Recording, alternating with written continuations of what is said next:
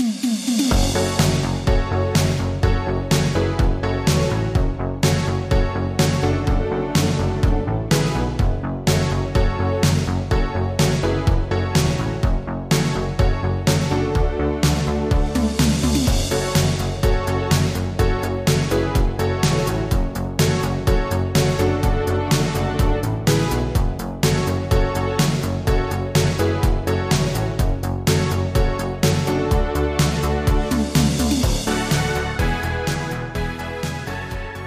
Herzlich willkommen, alle Zuhörerinnen und Zuhörer, zu Österreichs pünktlichsten Popkultur-Podcast, dem Popkultur-Beichtstuhl, mit dem hervorragenden Arbeitstier Michael Baumgartner.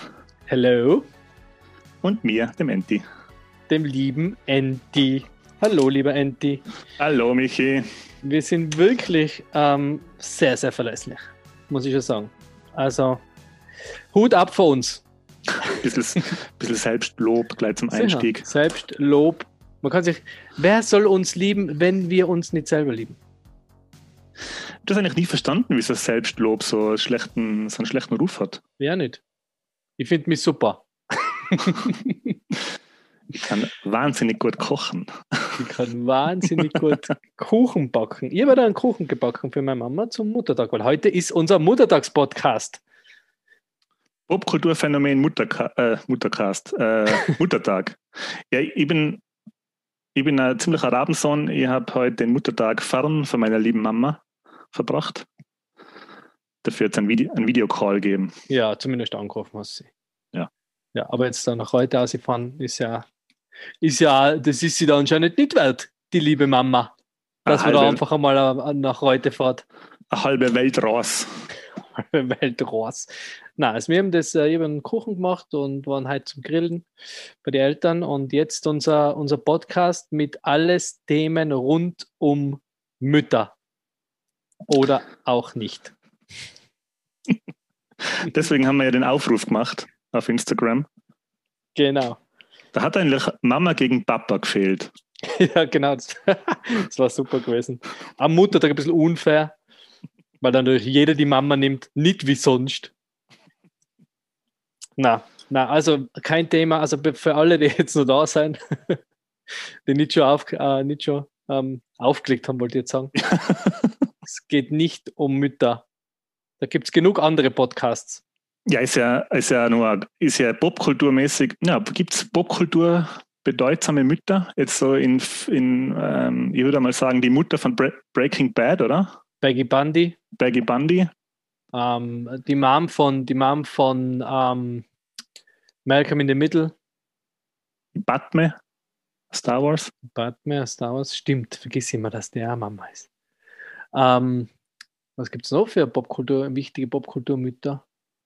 Ein Film Muttertag. Ein Film Muttertag, genau, stimmt. Siehst du, den hat man auch behandeln können heute, gell?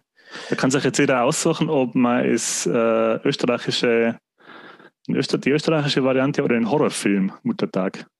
Ah, genau, den Horrorfilm auch noch, ja. ja. Na, also es gibt viele wichtige Popkulturmütter, aber wir widmen uns trotzdem immer noch nicht den Müttern am, am heutigen Muttertag. Einen ziemlich langen Part schon im Podcast. Ja, eben. Schon viel zu viel. Na, na. Also, ähm, wie gesagt, meine Mama hocht es ja nicht, was ich da mache. Deswegen kann ich ja alles sagen, was ich will. Im Gegensatz zu dir. Ich glaube, meine Mama hocht so sporadisch rein mittlerweile. Aber nur wenn's, wenn wir dann, äh, wenn wir dann eine spitze Meinung vertreten, dann schaltet sie sofort aus. Was? Was? Äh, Star Wars hat gewonnen in der Umfrage sofort aus. Du bist nicht mehr mein Sohn. Wir sind der Star Trek Haushalt. Ich bin nicht mehr, ich bin nicht mehr deine Mutter, Luke. ja, na, also, Andy, was hat es gegeben bei dir die letzten äh, zwei Wochen, seit wir uns nicht mehr im Podcast gehört haben? Ich schlage jetzt gleich mal Büchlein auf, wie es von Archivar gehört. Das taugt mir übrigens, dass sich das ein bisschen etabliert hat schon. Der Archivar. Du brauchst einen eigenen Jingle. Ja, ähm, Popkulturmäßig in den letzten zwei Wochen. Ähm, ich habe, äh, wir haben angefangen, schauen eine neue Serie. Dieses Mal ist es jetzt keine Serie, die schon seit fünf Jahren in die Streaming-Dienste ist, wie sonst immer. sonst schauen wir immer so alte, ähm, kramen immer so alte Ballen raus. Wir haben jetzt eine ganz neue Serie angefangen zu schauen, nämlich Shadow and Bones.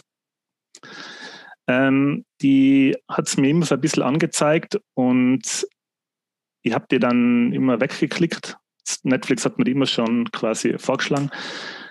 Ähm, wir haben es dann doch einmal geschaut und ich muss sagen, ich bin sehr positiv überrascht. Sie haben jetzt auch vor kurzem in die ähm, Bada Binge von die Rocket Beans drüber geredet.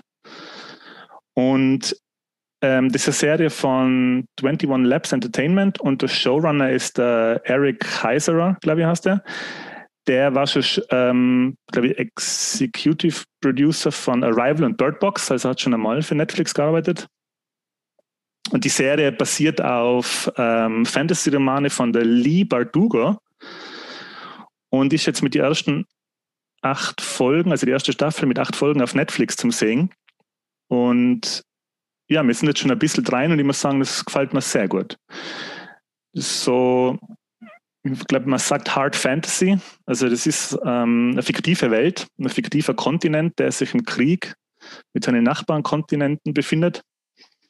Und in dem Kontinent ähm, gibt es so, ein, so eine Art, ähm, so eine Erscheinung, so eine schwarze Nebelwand. Und wenn man in den, also die teilt den Kontinent und wenn man in den Nebel reingeht oder fährt, also die haben so, zuerst habe ich gemeint, das ist ein Wasser, aber das ist so eine Wüstengegend, glaube ich. Die haben so Boote, die auf dem Sand fahren. Ähm, und in dem Nebel sind so Monster und so Höllenkreaturen, die jeden, die den Nebel betreten, äh, umbringen wollen und fressen wollen.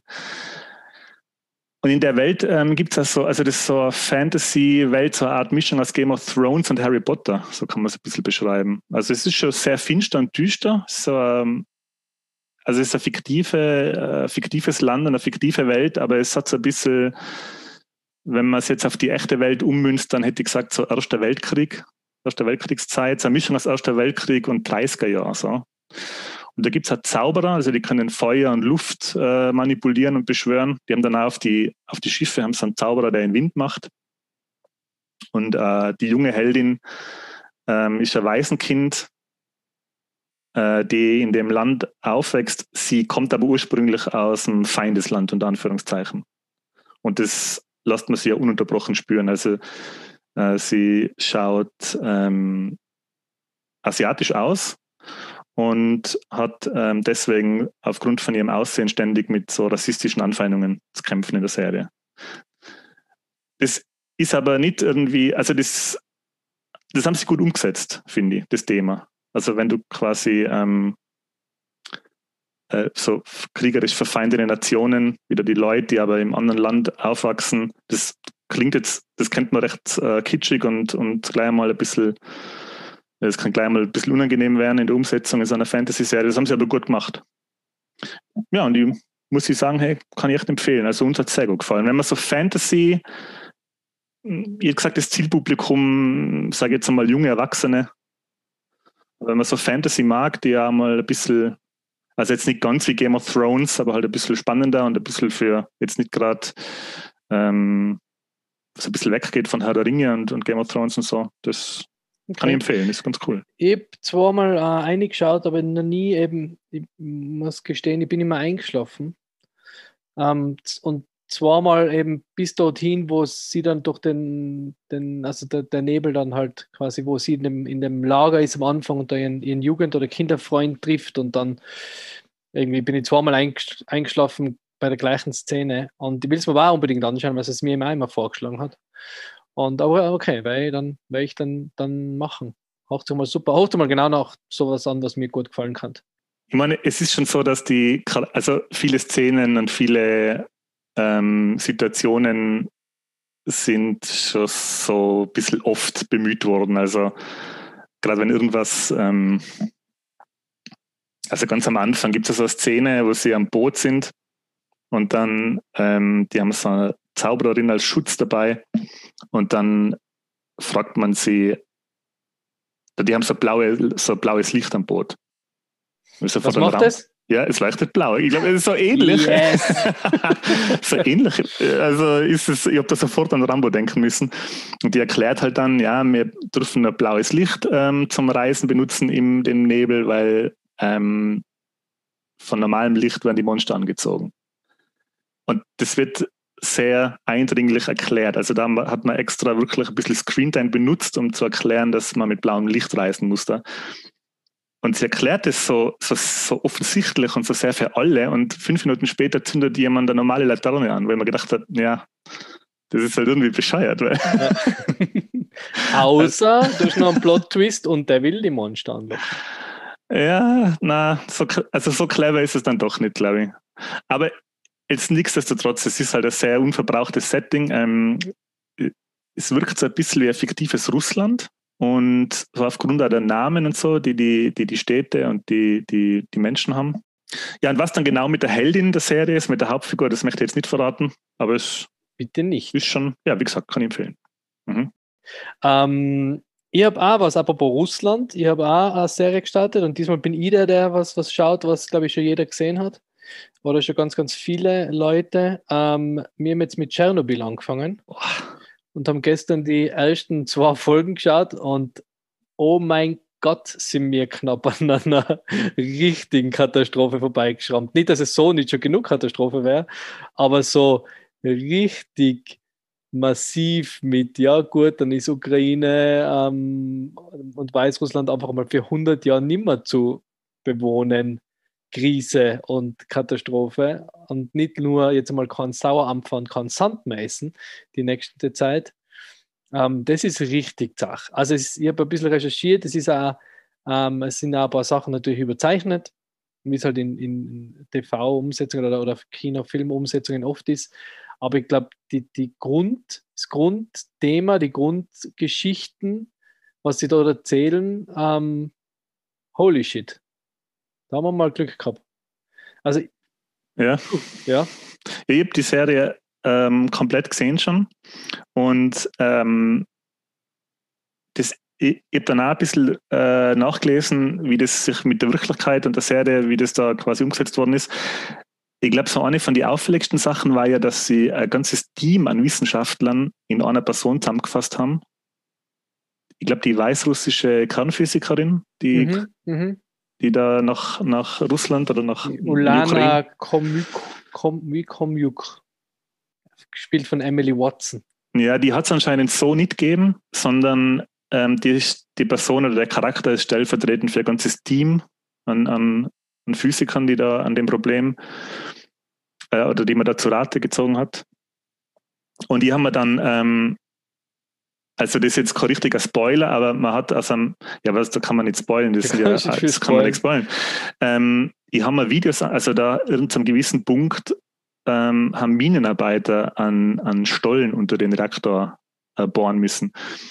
Und immer dann, da gibt es Originalaufnahmen von, die, von den Minenarbeitern, die da quasi nur in der Unterhosen in einem radioaktiven Staub bei wahnsinniger Hitze, weil der Reaktorkern über ihnen ausstrahlt, da den Tunnel graben, echt, holy shit. Wo, wobei sie ja gesagt, ich habe das immer auch gelesen, da habe ich gelesen, dass sie gesagt haben, dass sich die meisten ähm, Bauarbeiter oder Minenarbeiter nicht im Tunnel angesteckt haben oder halt äh, quasi äh, verstrahlt worden sind, sondern wo sie rausgegangen sind und dann außen, um Wasser zu trinken und zu rauchen und sich halt oben ohne ja. hingesetzt haben äh, da anscheinend verstrahlt worden sein. Ähm, aber das sind überhaupt alles mit diesen, mit diesen Tauch, also wir sind jetzt gerade erst in der zweiten ähm, Folge und da sind ja die Taucher, die da eben den Not, das, das Wasser ablassen sollen. Und wo sie gesagt haben, ja, die sind halt innerhalb von einer Woche, sind die tot, ähm, die leben immer noch zum Beispiel. Also zwei, zwei von drei und einer ist 2005 gestorben, glaube ich. Ähm, aber das, das, ja, sind ganz, ja, schräg, aber unglaublich. Also wir haben das ja beide als Kinder miterlebt, oder? Also das ist ja unsere, in unserer äh, Kindheit gewesen. Okay, wir sind wieder zurück nach einer kurzen technischen Auszeit. ähm, genau. Ähm, ich habe eben gerade gesagt, dass es ja in unserer Kindheit war. Also wir haben das ja im echten Leben mitbekommen. Ich kann mich noch erinnern, wir haben ähm, halt nicht mehr raus dürfen für eine Zeit und dann auch nicht mehr Sauerampfer essen. Und Sandspielen war ganz, war ganz, äh, war verboten eine Zeit lang. Das klingt so, so die zwei Main-Punkte in der Kindheit. Sauerampfer essen, 50% Sandspielen, die anderen 50%. genau. Und das mit fünf. Beides ist nicht mehr ja, gegangen. Beides nicht mehr gegangen. ja. ich, ich kann mir das auch noch erinnern und ich habe da, das, also vermutlich war es jetzt nicht so tragisch, wie ich es jetzt erzähle, aber in meinem kindlichen Gemüt hat sich das so abgespeichert wie, der, wie mein Vater ähm, in Sand, also der steht mit so einer Staubschutzmaske im Garten und schöpft in Sand von der Sandkiste in einen Sack und schüttet es dann in den Bach. um das Grundwasser zu kontaminieren.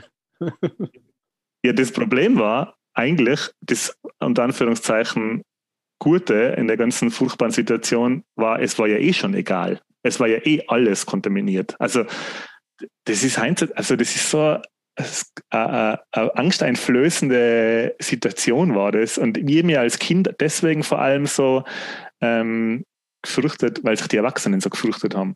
Und da jetzt in Bogen zurück zu unserem allerersten Podcast, dass ihr die Sendung mit der Maus, wo es um, um Strahlung gegangen ist, die, glaube ich, die, die hat es deswegen gegeben, die Folge, wegen, wegen Tschernobyl. Ja. Und ja, das hat mir einfach, wo mir dann die Sendung mit der Maus erklärt hat, wie gefährlich das ist, habe ich gleich doppelt gefürchtet. Bravo, Sendung mit der Maus. Ähm, es ist aber, also jetzt, wenn man sich das anschaut, es ist so unglaublich beängstigend, wie sie da mit dem Gorbatschow in dem Bunker sitzen und ihm dann so sagen, ja, das sind Milliarden Geschosse und bla bla bla durchdringen alles.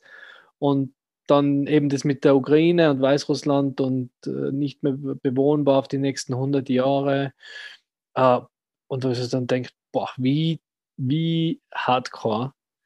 Und also unsichtbarer Feind, oder? Und, und ich, also wenn jetzt, Sie haben das ja so dargestellt, dass da einige Leute auf die Brücke gegangen sind mit den Kindern und halt das Feuer angeschaut haben aus der Distanz.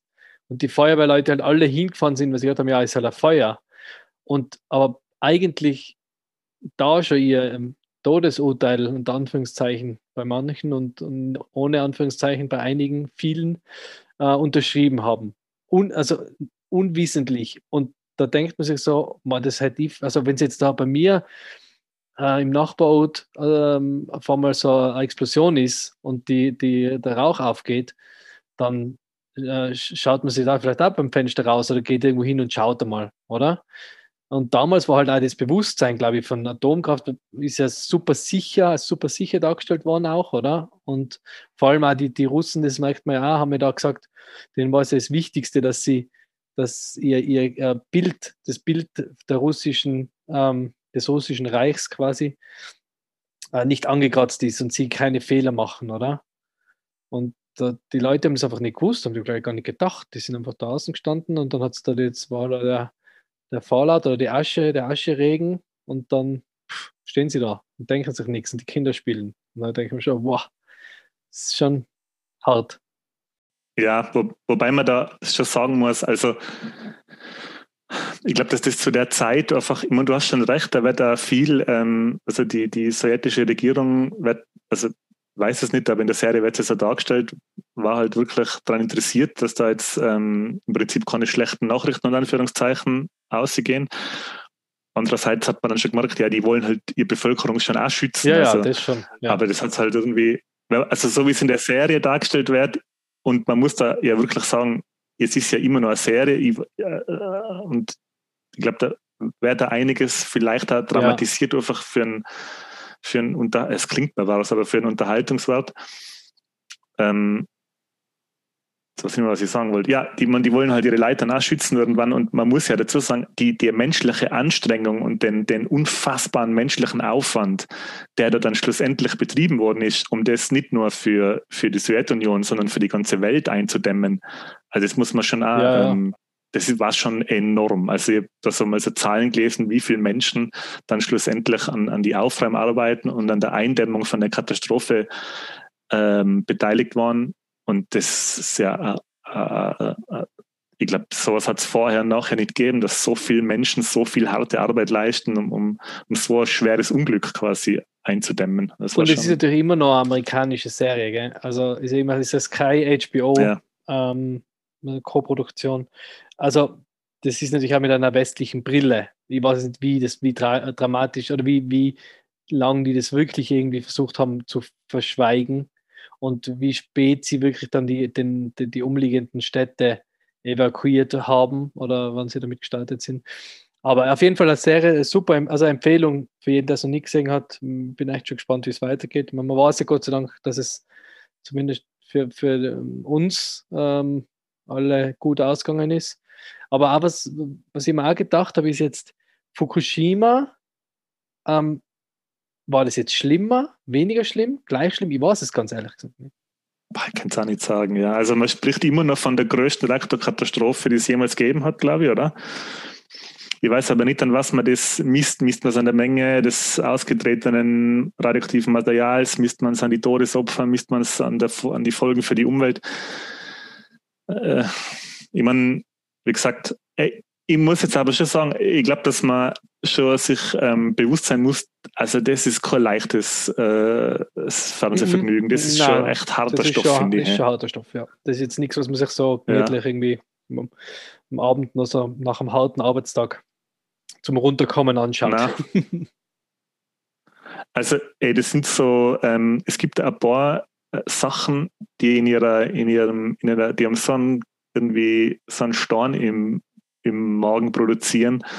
Ähm, äh, Seite, also alles, was auf so realen Katastrophen oder auf, auf, auf realen Gräueln passiert, so, und da gehört die Serie auf alle Fälle dazu. Die, die Debbie wollte jetzt ähm, letztens den äh, Film anschauen über die Welle da in, in äh, Thailand. Äh, der ist auf Netflix, ja. glaube ich. Und da habe ich gesagt, das, da habe ich gesagt, nein, das, das kann ich nicht. Kann ich nicht anschauen. Soll sie bitte, oder kann sie gerne anschauen. Sie hat es dann auch angeschaut. Äh, weil ich habe da gesagt, ich habe mir gedacht, nein, ich habe jetzt, ich habe echt keinen Bock auf das, auf, auf das, ähm, jetzt okay, jetzt schauen wir Tschernobyl nicht viel anders, aber, aber ich habe da keinen Bock gehabt auf das, das Familie, also das ist ja so fokussiert auf eine Familie und das war mal, haben wir gedacht, nein, das ist mir jetzt zu viel.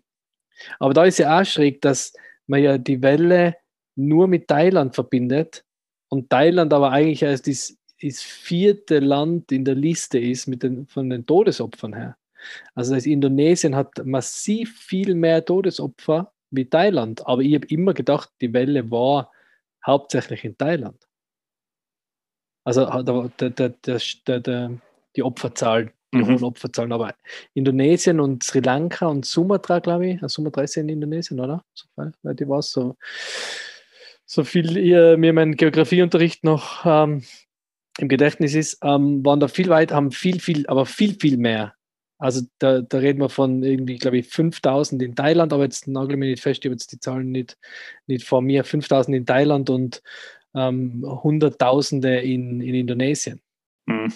Boah, Wahnsinn, ja. ja. Das könnte man, glaube ich, auch nicht anschauen. Also das, ähm, ich muss noch ganz kurz dazu sagen, was ein bisschen äh, bei der, der ganzen Sache jetzt einmal weg von der Tragik, was ähm, interessant zumindest ist und fast schon ein bisschen lustig ist, dass der, der Writer, glaube ich, und der Produzent, also Writer, äh, Creator und Executive Producer von Chernobyl war der Craig Mancine.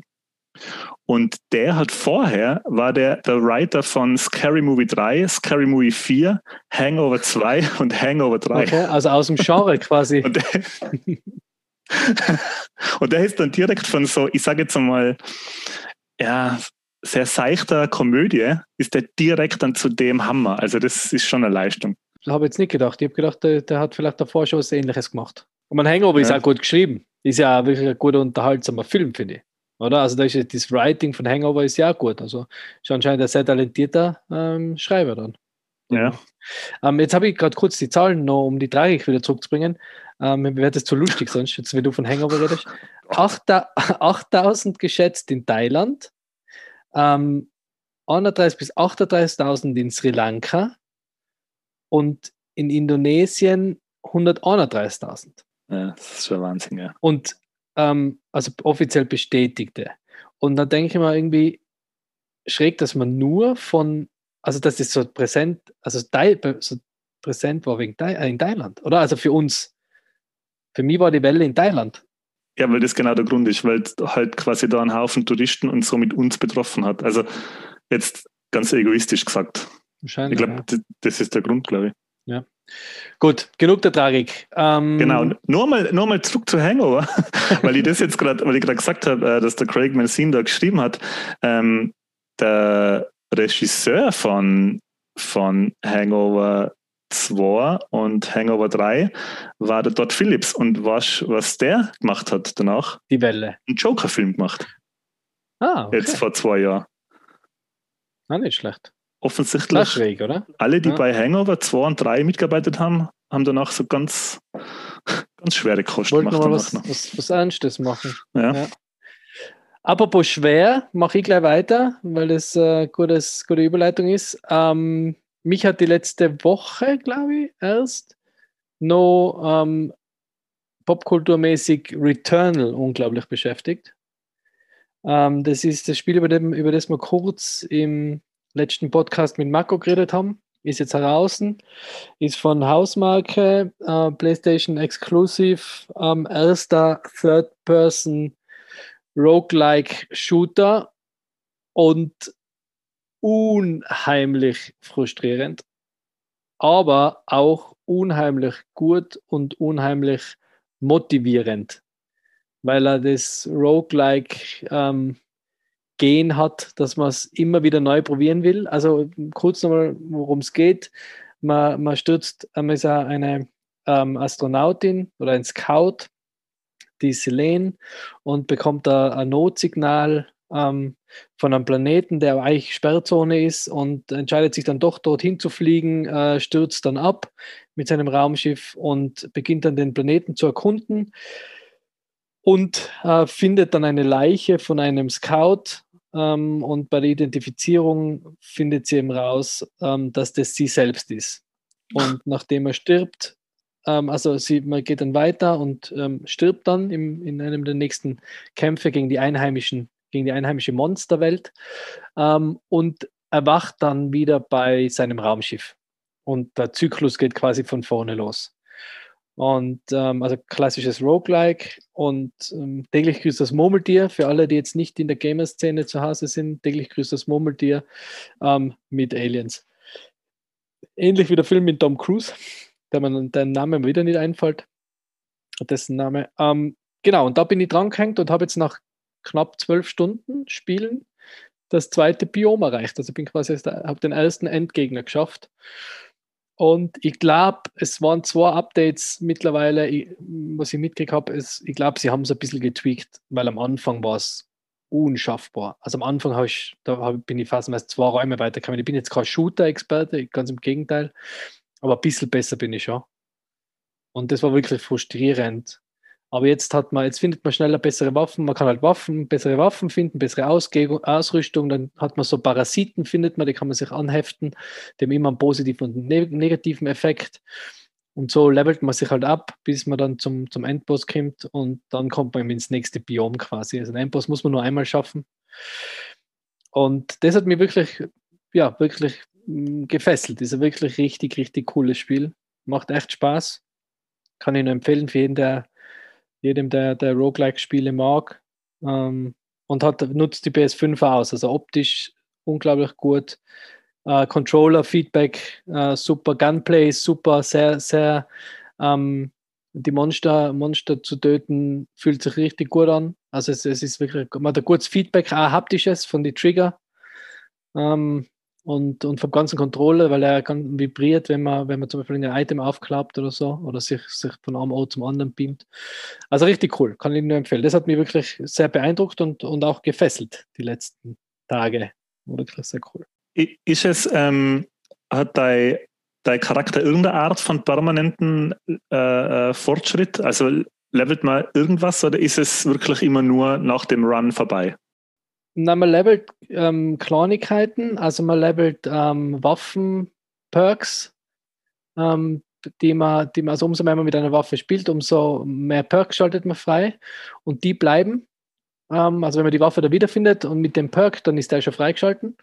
Das bleibt, ähm, plus man kriegt ähm, dann nochmal ein Schwert, ähm, das behaltet man, mit dem kann man, kann man so geheime Tore öffnen oder halt so verwucherte Geheimgänge und Räume. Und sonst, man findet Artefakte, die man behält, aber das sind meistens irgendwelche Schlüssel für, für halt story-driven Sachen. Ähm, also man ist schon relativ am, jedes Mal wieder relativ gleich schwach. Aber wenn man natürlich neue Waffen findet in einem Run, dann findet man die im nächsten Run auch wieder. Also das. Ich, ich, ich müsste ja. mir da echt einmal auch an sowas wagen. Hey, ich habe so Rogue-like und Rogue-Light-Spiele, die habe ich immer irgendwie auslassen. Ganz einfach, weil ich ein bequemer Gamer bin. Weil ich, ich, ich will quasi ähm, durch die Welt marschieren mit meinem Charakter und dann möchte ich für alles, was ich mache, irgendeine Belohnung kriegen. Für jeden Stein, den ich zerschlage und jede Vase, die ich umdrehe, äh, möchte ich irgendeine Belohnung haben. Und am Schluss möchte ich dann so overpowered Tank sein, der durch die ganzen Nebenmissionen schon viel zu stark für die Hauptmission ist und dann den Endboss mit einem Fingerschnippen kalt macht. Ja, das, das geht da nicht. So, so stelle ich mir gutes Gaming vor. Ja, na, übrigens Antis Gamertag, bequemer Gamer 69. ähm, war wirklich ein guter, war ein guter Gamertag. Nein, ist cool, also das ist es nicht. Du musst halt, du, du man, ich sag so, dass du, dass du stark genug bist, dass du einen ersten Endgegner schaffst, äh, ist genau an der Grenze, dass du die Welt ein bisschen, dass sie die Welt ein bisschen nervt oder? Also, mhm. dass, dass es zu viel von der Wiederholung ist. Also, das ist, das ist genauso, aber dafür ist die, die, die Freude über das Besiegen des Endgegners danach umso größer. Also, ich habe mich wirklich, ähm, ich bin wirklich ich war happy, richtig happy, mhm. ähm, dass ich dass ich es geschafft habe. Also, das, das ist schon cool, das Erfolgserlebnis dann, weil es das halt wie Arbeit anfühlt, oder? Also, man hat sich wirklich dorthin gearbeitet, das zu schaffen. Die Runs sind aber relativ lang. Also All Run ist, ist, ist jetzt nicht nur fünf oder zehn Minuten oder Viertelstunde, sondern meistens länger. Das ist, äh, ja, da ist man dann schon ein bisschen vorsichtiger. Ich, ich glaube, das ist einfach die Art von, von das, also ich habe ja die, die Souls-Spiele nie, nie ähm, gespielt, wobei mir ja ganz viele Leute, also das, das müssen ja fantastische Spiele sein, weil die haben ja nicht umsonst ja. so einen Ruf. Aber bei mir ist halt einfach die Zeit, glaube ich. Also ich habe einfach die Zeit nicht mehr, dass ich den gleichen Abschnitt immer und immer und immer und wieder ähm, probiere. Ich hätte die Zeit gern und ich würde gern immer noch so gamen wie als Teenager, aber das geht halt einfach zeitlich nicht mehr. Verständlich, ne? Also ich, ich habe mir jetzt ja für die, also in, in, in Vorbereitung für den nächsten äh, Podcast, äh, habe ich mir Videospiel vorgenommen und ich habe es dann auch schon gemerkt. Also wenn ich bei einer Stelle öfter als zweimal äh, scheitere, dann ah, ist die Versuchung schon ganz hoch, einer scheinbar auf YouTube an. dann ist die Versuchung schon relativ hoch, den Controller in den Fernseher zu schleudern. ähm, dann ist Returnal nichts für die. Ähm, ja, okay, ja. Ähm, ich würde gleich äh, zu meinem nächsten Punkt übergehen, weil das gut mhm. dazu passt. Äh, PlayStation Exclusive nämlich. Und zwar habe ich mir angeschaut, Gameplay-Material jetzt, Neues, ist jetzt rausgekommen vor einer Woche, glaube ich, ähm, zum neuen Ratchet Clank. Und das hat mir fantastisch gut gefallen. Das ist von Insomniac Games, die Serie. Ratchet Clank ist äh, PlayStation exklusive Videospielreihe, die seit 2002 zwölf Teile und ein Remake ähm, gekriegt hat. Gespielt habe ich auf der PS2 nur unter Anführungszeichen Ratchet Clank 1, 2 und 3. Die haben aber extrem gut gefallen. Also das waren, das sind Jump-and-Run-Spiele und 3D-Jump-and-Run-Spiele. Und ähm, ihr habt ihr, also ich war da auch schon 20, wo ich das gespielt habe und, und älter. Und ich habe damals schon gemerkt, dass die Lust am Gamen ein bisschen nachlässt. Also einfach aufgrund von Zeit und, und einfach, man hat vieles schon gespielt. Aber bei Ratchet Clank habe ich echt so, das, da kann ich mich erinnern, da war wirklich extrem viel Gaming-Freude dabei, weil das einfach fantastische Spiele waren und sind. Und jetzt, wo ich das Gameplay-Footage äh, vom neuen Teil gesehen habe, habe ich mich wieder daran erinnert, wie, wie gut mir die gefallen haben damals auf der PS2. Und das wäre jetzt mein Titel, wo ich mir denke, boah, für das wird es sich lohnen, ähm, ein PS5 zu legen. Also das Gameplay-Material schaut so gut aus, das Spiel schaut nach so viel Spaß und so viel Unterhaltung aus. Ähm, ja, sie kämpfen wieder gegen, in, gegen Nefarious, das ist der, der althergebrachte Bösewicht aus der Ratchet Clank-Reihe. Und ähm, ich habe mir ein bisschen so, also das ist natürlich ein ganz anderes Spiel, aber wo ich gesehen habe, wie, wie ähm, der Ratchet ist so ein kleines Lombax heißt die, die Rasse, das ist so ein kleines, äh, so ein ja, halb Fuchs, halb Wiesel, so, so ein pelziger Held mit einem kleinen, ähm, mit einem kleinen Roboter, einem Clank auf dem Rücken. Und da sieht man, wer der halt in die, in die, in die Stadt kommt. Der reist in eine andere Dimension durch, ähm, also der, der Nefarious äh, wirft ihn in eine andere Dimension, wo, wo der Nefarious immer gewinnt. Und er kommt halt da an und so habe ich mir vorgestellt, äh, dass Cyberpunk ausschaut. so wie der, so wie, so wie das Gameplay-Material. Also da gibt es so viel zu sehen in dem Video und so viel äh, ähm, Kleinigkeiten. Ich war richtig begeistert. Also auf das freue ich mich schon und für das lege ich mir vielleicht sogar BS5 zu. Okay, das, ja. ist, das ist eine Ansage. Ich habe ja noch nie Ratchet Clank gespielt, habe aber, weil ich ja erst recht spät in die Konsolenwelt eingestiegen bin, aber das habe ich mir auch vorgenommen. Also das habe ich mir auch auf die Liste geschrieben.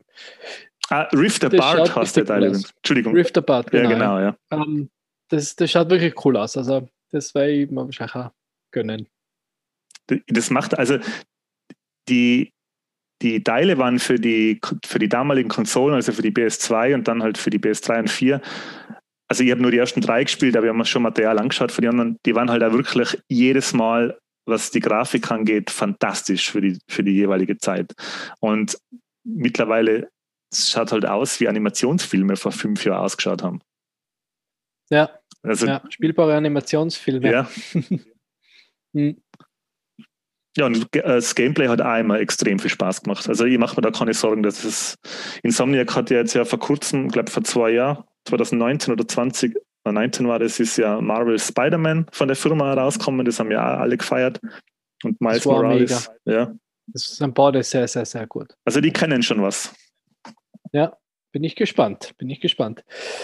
Ähm, hast du sonst noch was? Sonst haben wir unsere 43 Minuten Vorgeplänkel wieder geschafft. Wie immer. wie immer, pünktlich. Auch hier sehr verlässlich, sehr pünktlich. Ah, das war's. Hast du noch was? Ich habe nichts mehr. Na, ihr Bei mir auch. Gut, dann, dann übergebe ich aber ähm, gleich zum Archivar wieder, also gleich zu dir. Ähm, und wir starten mit dem Hauptthema, unseren äh, Popkultur-Rivalen, also nicht unseren, sondern Popkultur-Rivalen, die größten Popkultur-Rivalen, sagen wir es einfach mal so. Genau.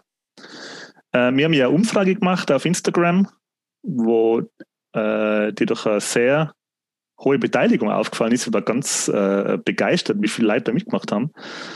Erst einmal danke dafür. Das, ja, das hat sehr gut funktioniert. Und wir fangen mit dem ersten an. Und ich hätte gesagt, das ist gleich schon das erste Schwergewicht. Also wir werden das jetzt so machen. Ähm, ich denke mal, dass der äh, Michi und ich dann nach einer kurzen Diskussion immer uns entscheiden werden, für, für, wen, für wen von den beiden Rivalen wir sind. Und dann äh, wird die Abfrage nur eine Stimme ausmachen. Und da werden wir dann jeweils ähm, einen Sieger äh, küren. Ja, und dann, das gilt dann auch weltweit und für immer, oder? Natürlich. Genau. Da gibt es ein T-Shirt. Gut, und die ersten Popkulturrivalen wären, wenn es um Sterne geht, Star Wars und Star Trek. Star Wars und Star Trek. Ja, ich glaube, das ist schon einmal. Ist ein, schwer, ist ein absolutes Schwergewicht. Ähm, entscheidungstechnisch ja. für mich jetzt nicht. ähm, aber sind zwei unglaublich große, ähm, große Franchises, die größten wahrscheinlich, wenn es um, um Sternen-Sagas geht. Beide unglaublich gut. Ähm, für mich aber, ich sag's gleich gerade raus, war die Entscheidung ähm, Star Wars, ganz klar. Sofort ohne irgendeinen. Ohne irgendeinen ähm, Zweifel, obwohl wir gerade ähm, die Original, also wir gerade mit Star Trek angefangen haben und die Original-Serie fast durch, plus die drei neuen Filme. Ähm, und sehr, sehr gut, ist sehr gute Unterhaltung. Erinnert mich lustigerweise immer an meine Oma, weil bei meiner Oma das oft gelaufen ist im Fernsehen. Ähm, trotzdem ist für mich die Star Trek-Geschichte, also mir gefällt das, das Used Universe von, von Star Wars gefällt mir viel besser wie das, wie das ähm, glänzende, saubere, glatte von, von Star Trek. Also das ist einmal für mich schon, mir gefällt das, das Punkige besser, wenn man so nennen will, wie das, das Corporate äh, Föderationsthema. Das, das spricht Oh, das an. ist gemein?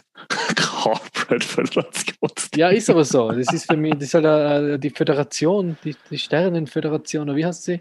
Ja, und, und was ist mit dem Empire? Das ist böse. Das Empire ist böse. Ja, das sagst du jetzt, weil du ein Fan vom Luke Skywalker bist, aber was ist.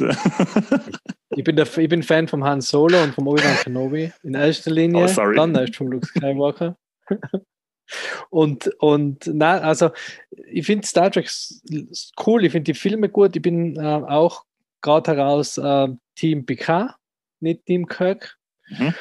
Ähm, weil man vom, vom PK meiner Meinung nach einiges lernen kann. Also weil es ja wirklich ein sehr, sehr, sehr guter Leader ist. Also kann man sich fürs echte Leben auch auf jeden Fall was mitnehmen, auch fürs, fürs unternehmerische Leben. Aber nichtsdestotrotz hat mir ähm, Star Wars mehr. Also wenn ich jetzt mir entscheiden müsste, was darf's, oder was, wenn eines bleibt auf der Welt, das andere muss gehen, dann adieu Star Trek. Ab in eine Galaxie, wo noch niemand zuvor war? Also bei mir ist es genau andersrum. Ähm, ich habe ohne lang zu überlegen äh, mich für Star Trek entschieden. Ähm, ich sitze in dem Moment da mit einer Star Trek-Tasse, wo ich mein, wo ich mein äh, Schwarztee draus trinke. Ähm, es kann übrigens sein, dass das unser letzter gemeinsamer Podcast ist, aber gerade das so einzuwerfen. Ähm, ja, bei mir ist aber so, dass das vor allem ähm, die Entscheidung hat dann, hat dann total nostalgischen Kern, weil ich äh, verbinde halt, ich habe früher als Kind einfach extrem viel Star Trek geschaut. Erst ähm, viel mehr wie Star Wars. Zuerst die Originalserie aus die 60s und dann eben Next Generation aus die 80er. Und das hat mir das hat mir jedes Mal, ich war richtig fanatisch und ich habe ähm, zu Weihnachten, jetzt kommt, jetzt kommt wieder mal, jetzt erzählen die alten Männer wieder von früher, ich habe zu Weihnachten leere Videokassetten geschenkt gekriegt, auf denen ich dann. Äh, Nostalgia! braucht man Jingle. Auf denen ich dann ähm, für mich Sachen aufnehmen habe können.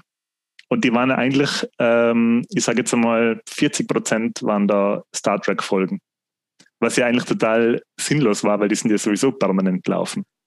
Und sich jetzt nicht so beeindruckend anhört, wie wir gesagt hatten, 80 Prozent waren Star Trek-Folgen. Was waren denn die restlichen 60 Prozent? Die da waren halt Indiana Jones und Rocketeer und ähm, was man halt. Die Bands sind los. Die, die Bands sind los. Oh, Mighty Ducks. Stimmt, mal schauen wir schon für die nächste Runde. Ja. ja, äh, für mich war Star Trek auf alle Fälle ähm, das ist eine ganz leichte Entscheidung. Und aber, was uns dann wieder eint, ich bin auch ebenfalls äh, Team Picard. Yay! Habe aber die neue Picard-Serie ziemlich schnell wieder ausgeschalten, weil ich schon in den ersten paar Minuten gemerkt habe, boah, das gefällt mir nicht, glaube ich. Ist aber gut. Ist wirklich gut. Ja? ja. Muss eine Chance geben, ist wirklich cool. Aber ich mag ihn einfach unglaublich gern als Mensch und Schauspieler und ähm, als die Rolle des Picard. Aber hat das nicht Potenzial, dass ihm das ähm, im Nachhinein Star Trek kaputt macht irgendwie? Na, gar nicht. Nein, nicht da? Nein, habe ich überhaupt nicht. Ja. Was mir bei Star Trek vor allem bei der originalen ähm, Serie, also bei der originalen Serie so, das ist was, was man sich wirklich so zum, das haust da ein und sagst, hey, boah, jetzt bin ich zu mir, um irgendwas, irgendwas anzufangen, ich will aber nur ins Bett gehen, ich weiß, ich schlafe in zehn Minuten auf der Couch ein. Folge Star Trek. Es passiert ja immer das Gleiche. Sie fliegen durchs Weltall, sie kommen zum Planeten, auf dem Planeten sind sie sind andere Menschen. Und dann dürfen sie eigentlich nicht eingreifen, greifen aber voll ein. Und dann, dann prügelt sich der Kirk mit irgendwem, verliebt sich in die Häuptlingstochter, wird wieder aufs Schiff gebeamt und fliegt Flieg weiter, bis zur nächsten Episode. Liebt sich in die Häuptlingstochter. ja, ist doch so. Die erste Frau, was bei Star Trek, im, das sind die Regeln. Der mit der roten Uniform stirbt und die erste Frau, die siegt auf dem Planeten, der Shotgun Kirk. Ja, na, das ist jetzt unfair, weil das klingt jetzt so, als ob das so, so, äh, so äh, Frauen, so, so, so weiße Männer Frauenhasser-Sendung wäre. Und das ist Star Trek überhaupt nein, nicht. Nein, nein, nein, es ist keine weiße, ist, wo, wo, wo trotzdem halt die, die schwarze Hauptdarstellerin die macht immer nur Telefondienst. Aber, ja, aber ich meine, du jetzt einmal abgesehen von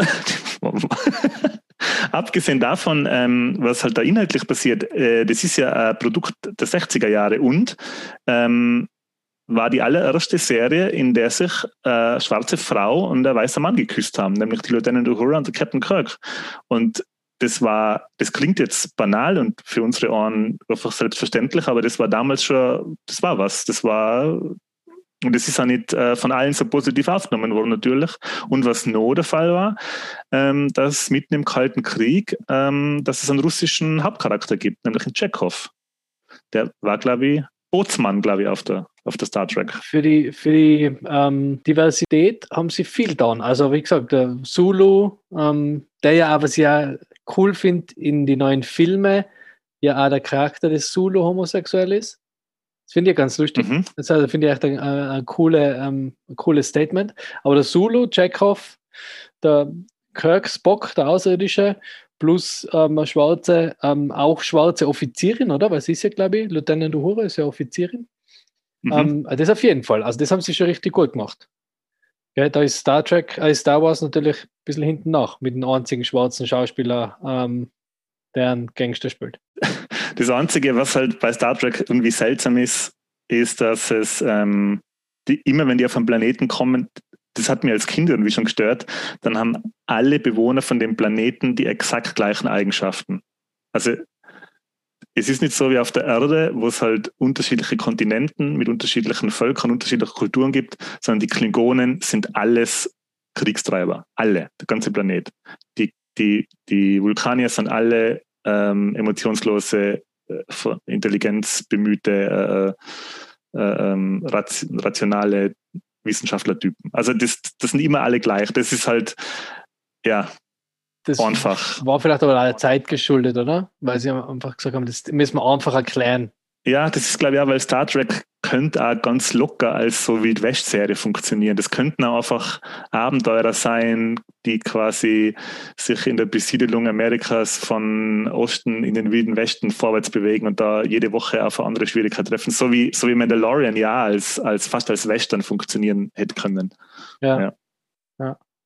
Es ist ja, man, das hat halt, ähm, waren halt bei Star Wars die Planeten, wo alles gleich war. Es gibt einen Eisplaneten, es gibt einen Waldplaneten, ähm, es gibt einen Wüstenplaneten. Das ist ja, ja. Das ist ja relativ einfach. Aber ähm, na, das ist halt das, was mich bei Star Trek ein bisschen stört, was aber ganz, trotzdem ganz witzig ist. Ich habe mir aber jetzt in Star Trek auch nicht so in die, also ich habe jetzt die Originals halt geschaut, ähm, die Filme habe ich alle gesehen, Plus ähm, Next Generation habe ich auch ganz viel gesehen, aber sonst, also ich habe ja die neue Discovery noch nicht geschaut, ich habe PK habe ich ganz gesehen, aber sonst die ganzen Spin-offs und ähm, Space Station, wie heißt es, keine Ahnung. Deep Space Nine. Ja, Deep Space Nine und ähm, Oh, das kann ich aber empfehlen, das ist sehr gut. Voyager. Ja, Deep Space Nine habe ich schon gehört, dass es gut sein soll. Der Matti, der auch äh, unseren Podcast immer sehr fleißig hört, wird, äh, ist ja ein großer Star Trek-Fan was aber danach noch mit mir befreundet ist, aber jedenfalls, ähm, der hat mir da, glaube ich, eben auch Deep Space Nine ans Herz gelegt. Und ich habe jetzt schlechte Neuigkeiten für Matti, weil Instagram hat sich auch für Star Wars entschieden und somit hat Star Wars gewonnen. Winning! Ihr Loser! Für alle Zeiten. Jetzt ist Star Trek kann eingestellt werden. Leider, Star Gecancelt. Trek wird nie mehr irgendwo wird gecancelt und von allen Streaming-Plattformen verbannt. Gut, dann die nächsten Rivalen äh, sind vier Beschützer von New York und zwar die Ghostbusters auf einer Seite und die Turtles auf der anderen Seite. Da bin ich jetzt gespannt, was du sagst, deswegen darfst du das erster. Ähm, ich bin ganz klar Ghostbusters. Ich bin auch ganz klar Ghostbusters. Ja. Sehr gut, sehr gut. Ich, ich, gut, nächstes Thema. Nein, ich muss dazu sagen, mir hat als, ja, ich finde die Turtles, äh, ich habe Turtles T-Shirts und Turtles äh, Comics und ich bin ein riesiger Turtles-Fan gewesen als, als Kind und jetzt auch noch. Mir hat das wahnsinnig gut gefallen und ich habe ähm, die, die Zeichentrickserie geschaut und also mit, mit, und ich wollte da immer, immer versucht, die Waffen von den Turtles nachzubauen und ähm, also ich bin ein wahnsinniger Turtles-Fan, aber ich bin nur ein größerer Ghostbusters-Fan. Also die Ghostbusters haben noch, obwohl das so viele, ich sage jetzt einmal, ja, die ist nicht kleiner, die Franchise, aber naja, gibt es auch viel, gell? Gibt es auch Zeichentrickserien und, und, und Filme. Sehr viele ja, äh, Ghostbusters, aber es ist nicht so, es ist, es ist, ähm, es ist ähm, viel mehr auf die zwei Filme fokussiert, ja. oder? Was, und Turtles, bei Turtles gibt es kein so ein Hauptding, finde ich. Weil es gibt die, die Turtles, die ähm, mit wo Frank Zander die Titelmusik gemacht hat in, in Deutschland und Österreich. Ja, das ist die, die eigentliche Zeichentrickserie, oder? Das ist die eigentliche Zeichentrickserie, genau. Aber es gibt so viele unterschiedliche Zeichentrickserien mittlerweile.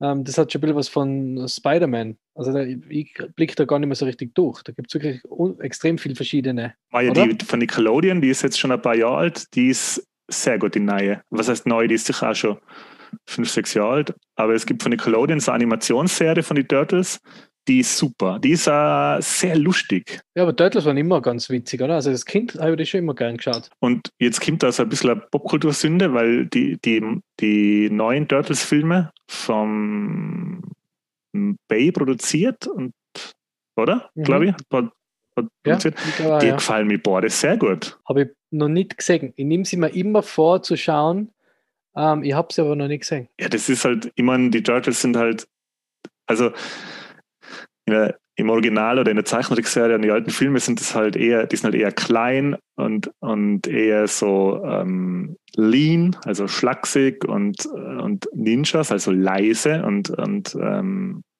und in den neuen Filmen sind es halt so riesige, so riesige Kampfmaschinen, zwei Meter große, eineinhalb Meter breite. Aber mir, äh, mir, mir die, die beiden Filme haben mir sehr gut gefallen. Okay, muss ich mal nochmal anschauen. Und gute, schlechte Neuigkeiten. Hast du noch was dazu zum. Zu den Turtles? Hast du noch was dazu? Oder, oder zu Ghostbusters? Zu Turtles oder Ghostbusters? Also Ghostbusters mm, ist, ja, Ghostbusters ist für mich eine, der, eine meiner absoluten, absoluten Lieblings-Franchises. Äh, also da, da würde ich mir am liebsten alles kaufen, was es gibt.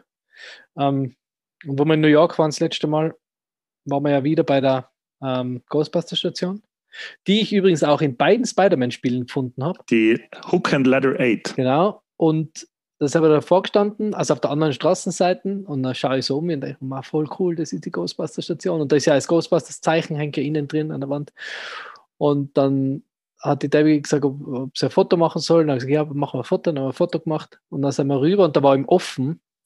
Und da war der Feuerwehrmann ist von draußen gestanden und der, dem hast du schon richtig so angesehen, der wartet jetzt eigentlich schon nur drauf, dass wir jetzt zu ihm hingehen und ähm, ihn fragen, ob wir halt reinschauen dürfen. Und der war schon so richtig so, weißt du, hast du gesehen, so, der hat sich schon so aufgebaut, ein bisschen so bereit gemacht, so um mit uns zu reden. Und die Davy auch so, ja, geh halt, ähm, red halt mit ihm, wo reinschauen kannst. Und ich so wie so ein Fünfjähriger, weißt du? So weggeschaut und weitergegangen. Nein, nein, nein, passt schon. Ich habe alles gesehen. Was ist, wenn der Dr. Wankman daheim ist? Ja, oh Gott, nein, ich habe gedacht, ich, nicht zeige mich drüber, dass ich nicht zumindest einfach gefragt habe, wo ich kurz reinschauen darf. Aber ich glaube, sie haben sie innen eh nicht verwendet. Sie haben sie eh nur von außen verwendet, oder? Also ich glaube, innen, innen war es ja als Studio dann, oder?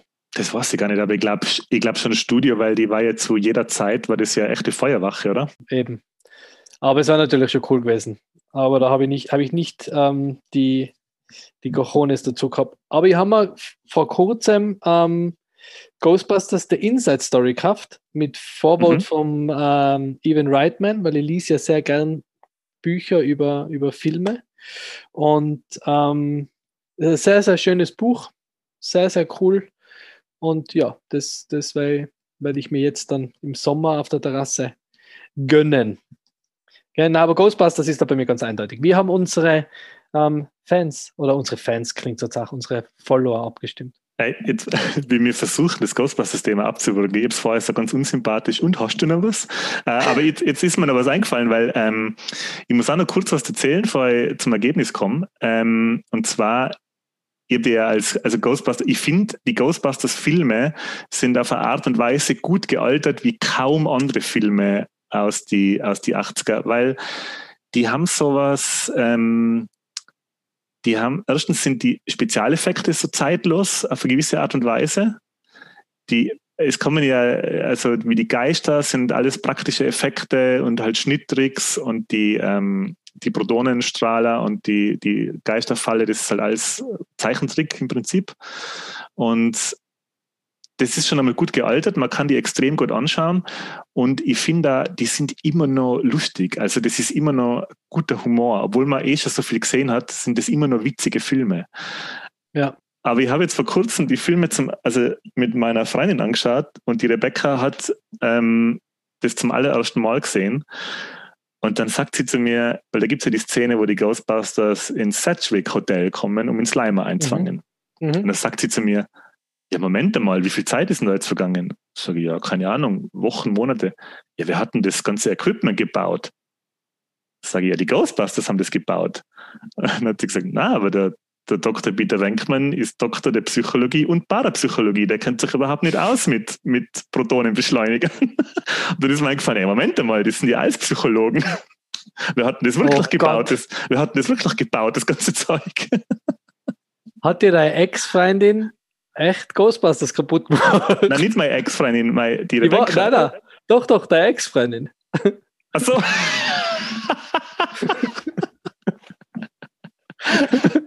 Nein, die, die Rebecca ist mehr als Ghostbusters. Oh, sehr nett. Sehr nett.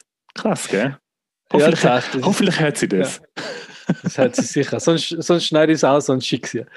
ähm, na, Ghostbusters ist, un, ist unglaublich gut. Nein, wir beenden Ghostbusters noch nicht. Ghostbusters. Ich glaube, wir mögen es doch nicht. Ist unglaublich gut gealtert. Vor allem, was, was halt da ist, das, was in ganz, ganz viele 80er-Filme ähm, haben, ist eine unglaublich liebevolle Synchronisation. Weil ich habe zwei Lieblingszitate. Aus einem habe ich mir sogar ein T-Shirt gemacht. Äh, und eins ist das, wo sie beim Bürgermeister sein. Und nachher sagt er, ähm, ich sag, alles mit unserem System war alles okay, solange ähm, bis das Energienetz ausgeschaltet wurde von diesem Schwanzlosen da. Sie lösen, ein, sie lösten eine Explosion aus. Und dann fragt der Bürgermeister, ist das die Wahrheit? Und dann sagt da wieder der Wenkman, ja, das ist die Wahrheit. Dieser Mann da hat keinen Schwanz. Es ist, das ist so gut. Ja, wie der das Bill Murray so da reinschaut. In dem, äh, ja. äh, der, der, Bill Murray spielt es also super. Weil voll, er, voll. er, sagt es so und schaut, er bewegt den Kopf nicht und schaut schon auf die Seite und. Und, und äh, zweite Megazitat ist: ähm, Ray, wenn dich irgendjemand fragt, ob du ein Gott bist, dann sagst du ja. Das finde ich auch immer noch unglaublich. Bist du ein Gott? Und ich sehe hinten drei alle so kopfnickend und er, nein. Super. Ja, er macht da so Handbewegung. Hm. ich finde es immer wieder, ähm, jedes Mal, wenn ich Ghostbusters schaue, dann warte ich auf die Szene, wie der der Ray Stance äh, im Sedgwick Hotel in Slimer zum ersten Mal sieht und dann so die Zigarette an der Lippe hängen bleibt. ja, ja. Wo man sich immer gefragt, ist das geplant gewesen? Na. Ich, das kann ich, glaub, nicht planen. Ich glaube sogar, dass sie, wenn man, wenn man die Szene genau anschaut, dann, dann, ähm, dann merkt man, dass er erschrickt, vorher einen Slimer sieht. Also quasi, er, er erschrickt, obwohl er noch gar nicht hinschaut. Und ich glaube, die haben ähm, bei den Dreharbeiten für Ghostbusters, wenn man sich da die Doku auf Netflix anschaut, ich glaube, die haben da nicht viel Zeit gehabt für irgendwelche Reshoots oder, oder sondern ja. da war, ich glaube, da war alles gleich mal im Kasten. ja, na, ist ja unglaublich gut. Davon kann man sich auch immer, also ich schaue den immer, wir schauen den echt immer, wenn er, wenn er irgendwo ist, schauen wir uns den Film an, weil einfach, oder die Filme an. Und jetzt kommt ja bald der neue, bin ich schon gespannt. Gut, gespannt, jetzt ja. aber. Und äh, auf Instagram haben auch die Ghostbusters gewonnen. Also drei Punkte gegen Ghostbusters und haben somit ganz klar den Clash mit den Turtles ganz gewonnen. Ganz klar. Ja. Das war's. Turtles sind raus. Hast du es jetzt gerade gelöscht auf deinem Computer, oder? Wie man gehört hat. die Turtles. Alles gelöscht, CDs weg, Spiele weg. Gut, dann das nächste ist ähm, Xbox gegen PlayStation. Konsolenkrieg! Genau, der gute alte Konsolenkrieg das wichtigste, unwichtige Thema, wenn es ums Gaming geht. Was ich nie verstanden habe, was ich auch bis heute nicht verstehe, wo ich auch nicht teilhabe, aber aus dem Grund, weil ich immer, immer beide Konsolen geholt habe. Ja, genau. Und deswegen verstehen das so Rich Kids nicht. genau. Ich bin erst relativ, ich bin aber, um zu sagen, ich bin relativ spät in das Konsolen-Game eingestiegen. Ich war ja immer PC-Spieler und bin erst mit der Xbox 360 ähm, in, die, in die Konsolenwelt eingestiegen und ähm, haben wir dann aber erst später dann noch die PlayStation 3 ist, glaube ich, da ist Pendant dazu äh, geholt. Deswegen, ja, ich, aber ich habe da nie, ich habe das nie, ich finde, beide Konsolen haben ihre, haben ihre Vor- und Nachteile. Also bei mir, ich habe da glaube ich gar nichts, also ich habe da, das ist bei mir ein klassisches Teil, also ich habe da echt keine Meinung dazu, negativ. Nein, da muss ich jetzt leider als Archivar, ich muss die zwingen zu einer Antwort, leider. Es ist voll schwierig, weil, weil im Moment. Das kann man die Hörer nicht antun. Du musst, du musst die entscheiden. Im Moment ist die Xbox vorne, weil sie einfach den, den Game Pass hat. Und der Game Pass so ein unglaublich mächtiges Ding ist, oder? Wenn du einen Game Pass hast und jetzt nicht äh, Early Adopter bist bei Spielen, dann, dann brauchst du dir wirklich kein Spiel mehr kaufen. Weil jetzt ist Bethesda ist jetzt noch mit dem Game Pass, EA ist mit dem Game Pass. Also FIFA zum Beispiel, für FIFA spielt, FIFA kommt jetzt die Woche, glaube ich, oder letzte Woche in Game Pass, FIFA 21. Das kommt im Oktober raus.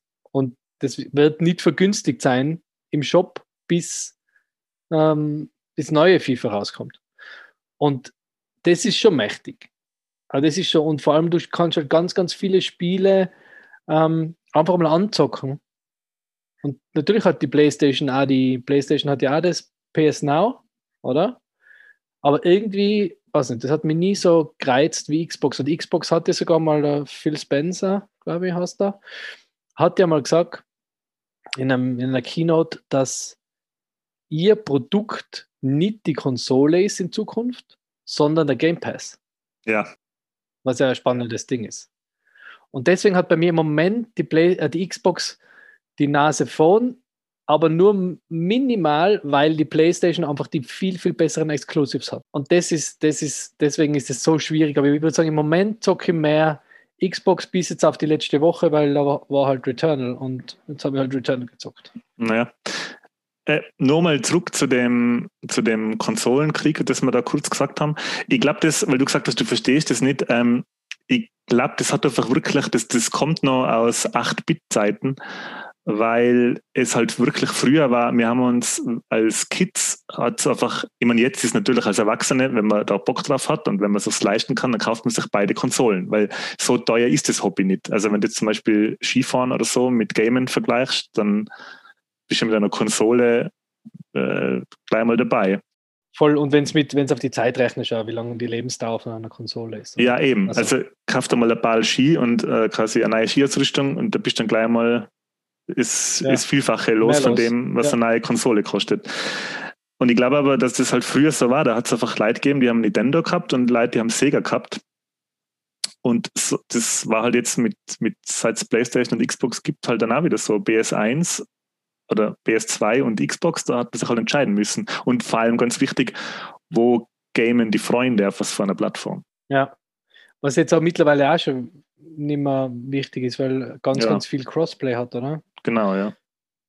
Aber wie gesagt, ich, bei mir ist vielleicht im Moment wirklich die Xbox. Ich war ja, ich war ja ähm, immer, also ich habe ja ein PS1 gehabt und war ein Riesenfan und habe dann ein PS2 gehabt und war ein noch größerer Fan, weil die PS2 war wirklich die Konsole, mit der ich glaube ich am meisten gespielt habe. Meine, meine, meine gute alte treue PS2. Und ähm, da habe ich wirklich, ich glaube, dass ich auf keinem System so viel gespielt habe wie auf dem, weil ich habe da einfach die Zeit noch gehabt, das war genau ähm, das Alter, wo man die Zeit gehabt hat dafür. Und bin dann aber äh, auf Xbox 360 gewechselt, weil die PS3 so lang auf sich warten hat lassen und dann so extrem teuer war. Und das war, glaube ich, der Grund, warum ich auf die 360 gewechselt habe. Ähm, und bin dann seitdem bei der Xbox geblieben. Also habe da Xbox One, ich habe dann nur eine PS3 gehabt, also ich habe mir dann damals dann auch Bordesysteme gekauft, habe aber auf der PS3 nur wirklich ganz wenig gespielt. Also halt, ähm, jetzt muss ich kurz überlegen, welche Titel ich da wirklich gespielt habe. Killzone, kann ich mich erinnern. Mhm, das war dabei, oder? Bei der, nein, das war bei der Vierer dabei. Also so, das kann auch, also ich, kann, ich weiß nicht, Killzone war doch bei der PlayStation 4 dabei, oder? Ne, hat, das war ja nicht. Äh, es hat auf der 2 die Serie angefangen Ah, okay. und auf der 3 hat es dann auch einen Teil gegeben. Ähm, ja, ich könnte nicht mehr genau sagen, was ich jetzt gespielt habe. Ähm, fällt- ich glaube nicht einmal mehr Ratchet Clank. Ich habe die hauptsächlich zum Blu-ray-Schauen verwendet.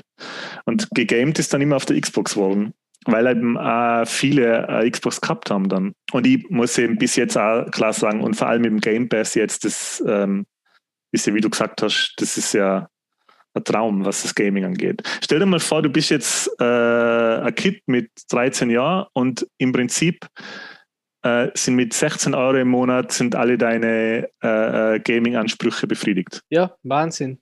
Also ich kann mich noch erinnern, früher, wie wir, wie wir ähm, Computer gespielt haben, wie oft wir da, und das jetzt ein Aufruf gleich an alle, die das hören, bitte schreibt uns, wenn ihr wisst, wer das war, wenn ihr den kennt. Es hat in der Meinhardstraße in Innsbruck ein Computergeschäft gegeben. Und das hat, der hat Mike geheißen. War in meiner Erinnerung relativ groß, blonde, lange Haare, so ein Pferdeschwanz und der hat dann ein äh, Computergeschäft gehabt in der Meinhardstraße. Wenn den irgendwer kennt, schreibt uns, wer das ist, weil den würde ich liebend gerne mal in einen Podcast einladen. Und da sind wir zu dem rein und haben halt immer uns die Spiele angeschaut, die wir gern gehabt hätten und sind dann wieder gegangen, weil wir die Kohle nicht gehabt haben, um sie uns zu kaufen. Ja. Und ich Ja. war mal mit, mit Mario eben, mit einem von meinen, oder mit meinem besten Freund in der, in der Schule damals, äh, wo wir uns jetzt wieder mal getroffen haben, habe ich gesagt, hey, kannst du dich noch erinnern, bei Mike, ja, war das war so cool. Und dann sage ich, warum haben wir uns die Spiele nicht gekauft? Damals, warum haben wir denn den Sommer dann? Und dann sage ich, weil wir die Kohle nicht gehabt haben. Weil so ein Spiel hat halt 500 Schilling gekostet, oder? Damals auch schon. So 70, 70 Euro, ist das, kommt das hin, oder? 50, 70 Euro, sowas der Gegend? Oder haben sie gekostet? Also ein Gameboy- ein Gameboy-Spiel hat 650 Schilling gekostet Ja. in Österreich, glaube ich, in die 90s, in die, in die 90s, in die 90er. Ja, eben. Und jetzt holst du den Game Pass und hast alles. Hast wirklich alles. Okay? Außer halt die ganz die neuesten Sachen. Und selbst die Xbox, Xbox Exclusives hast du ja alle auch dabei. Und das ist schon, pff, Ja, das ist wirklich ein super System. Also, ähm, was halt, ähm, ja, so eine Geschichte glaube ich auch, weil du das sagst, warum haben wir uns die Spiele nicht gekauft? Ich kann mich erinnern, äh, im alten Kaufhaus Tirol in der Spielzeugabteilung, wenn man mit den Eltern einmal aus dem Fernen, außer Fern nach Innsbruck gefahren ist und dann hat es vielleicht ein Gameboy-Spiel abgeben. Dann hat man sich eins aussuchen dürfen oder hat man mit dem, mit dem Weihnachtsgeld eins gekauft und dann ähm, äh, ist man vor dem Gameboy-Schrank gestanden und dann äh, ist äh, jemand Angestelltes gekommen und hat man gefragt, ob man bitte aufsperren kann. Aber dann hat man, ja, aber nur drei Spiele anschauen. Dann hat man halt irgendwie sich drei Spiele äh, ausgenommen und dann hat man hinten die angeschaut und nach, dem, nach die Screenshots äh, beurteilt und dann hat man eins genommen. ja, geil. Und wenn das dann ein, wenn das dann ein Scheiß war, war das egal. Das hat man trotzdem dann ein Jahr lang gespielt. Ja. Jeden Tag. ja, durchaus. Aber das ist ja großartig. Na, also PlayStation, Xbox, sehr, sehr knappes Rennen. Für mich im Moment die Xbox, wobei der PlayStation 5 Controller natürlich auch ein Riesenschritt in die Zukunft ist, muss man auch sagen. Der ist un unglaublich gut, was man jetzt gerade bei Returnal auch merkt, wie ich vorher gesagt habe. Aber im Moment bei mir Xbox äh, winning. Gut, dann ist es ganz knapp, weil deine Stimme ja ganz, ganz knapp ist und meine eher sehr bei Xbox, aber Instagram hat sich für PlayStation entschieden. Trotzdem saust es Schwert des Urteils nieder. Die ganzen. Instagram-Kids.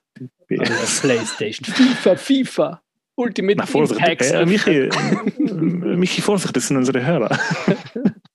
Auf den kann ich verzichten. Auf die PlayStation-Spieler. Na, wie gesagt, PlayStation mega, mega gut. Ähm, aber wie gesagt, im Moment Xbox it is. Gut, dann die nächsten Rivalen und zwar, wenn es um die größte Fantasy-Reihe der Welt geht.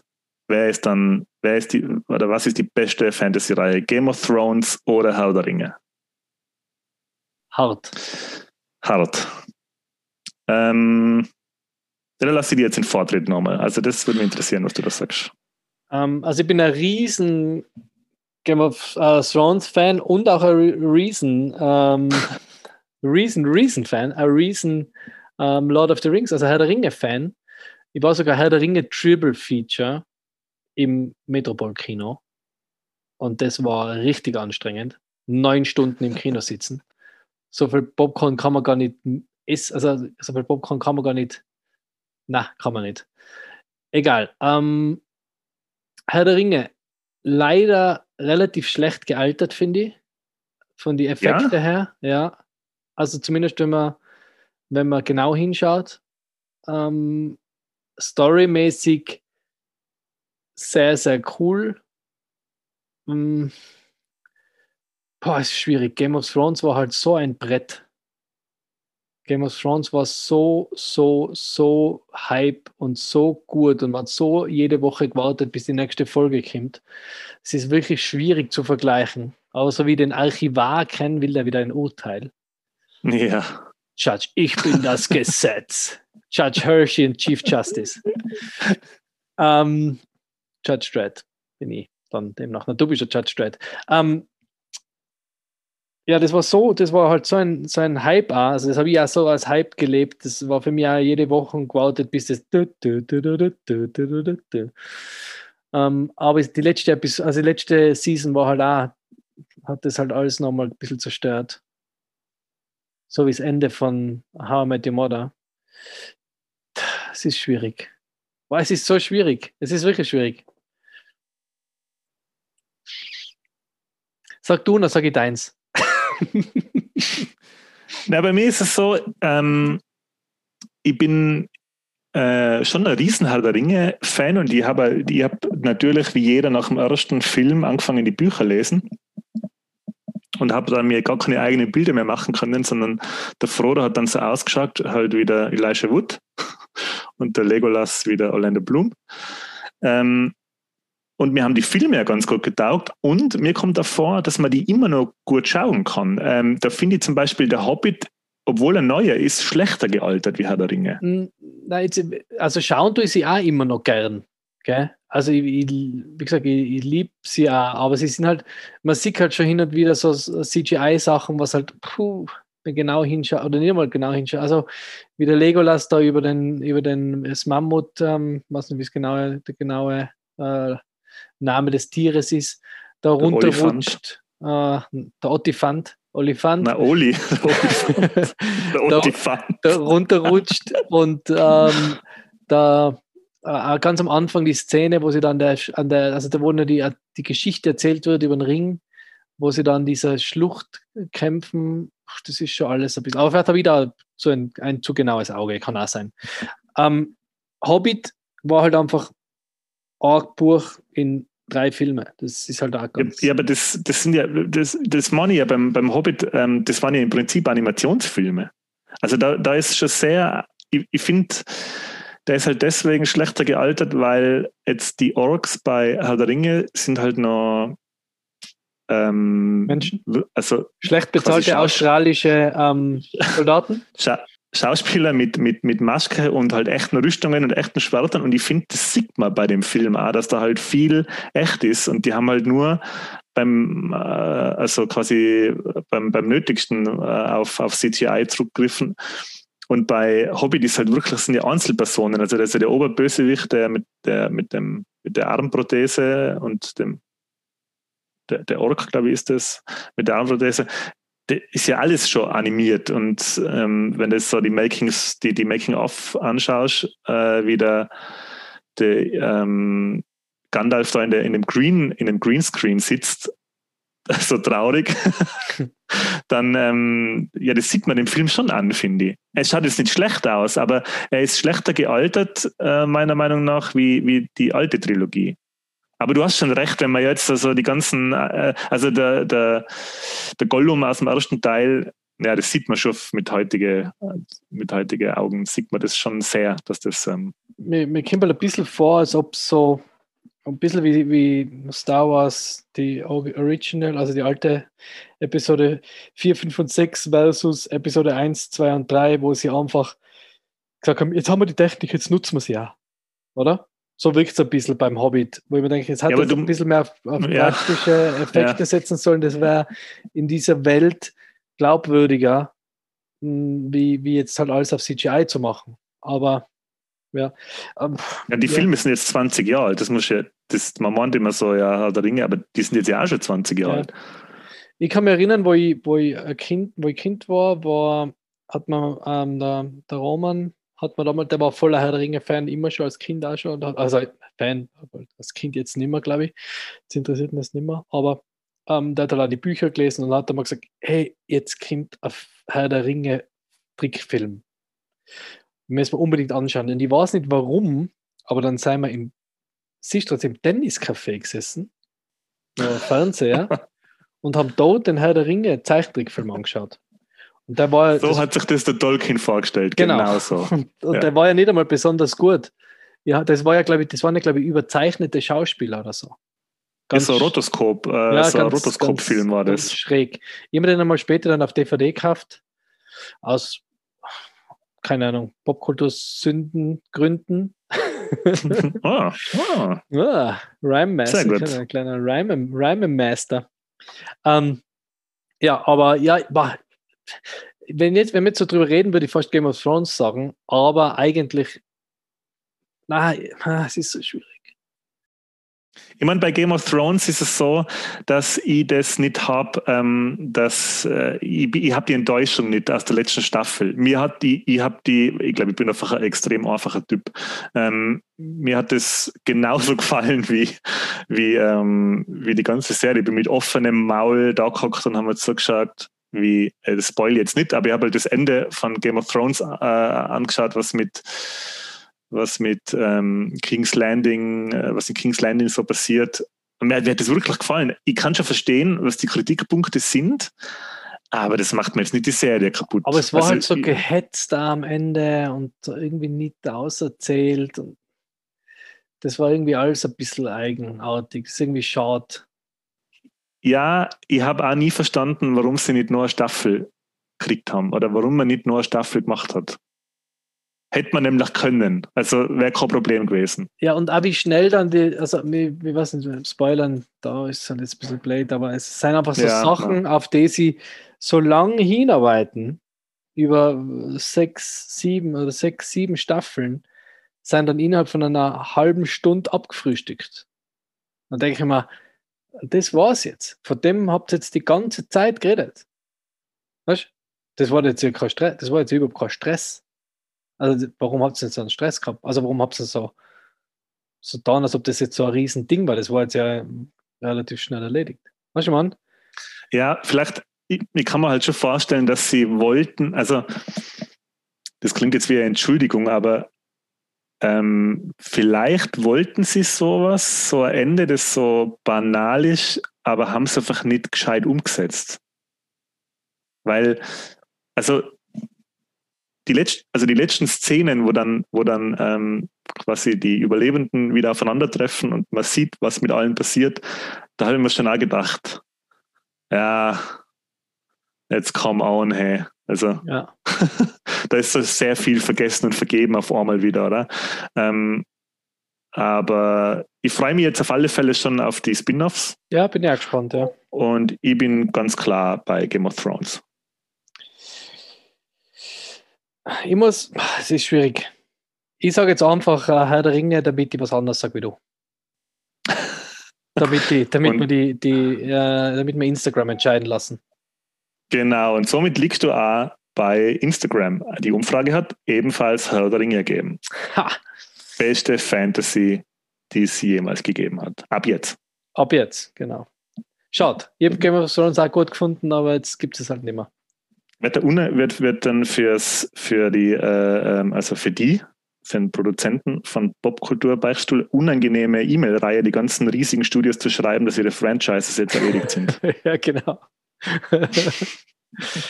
Und ganz unangenehm, ganz unangenehm wird es äh, im nächsten Fall, weil jetzt geht es um Comics. Und von was gibt es die besten Comics und die besten Comic-Verfilmungen? Von Marvel oder von DC? wow. Du, ich, wer will? Ähm, ja, fang an. In die, Hö in die Höhle der Möwen. Ja, ja. Ähm, war äh, ein schwieriges Thema. Schwierig deswegen, weil ich eigentlich ein riesen Batman-Fan bin.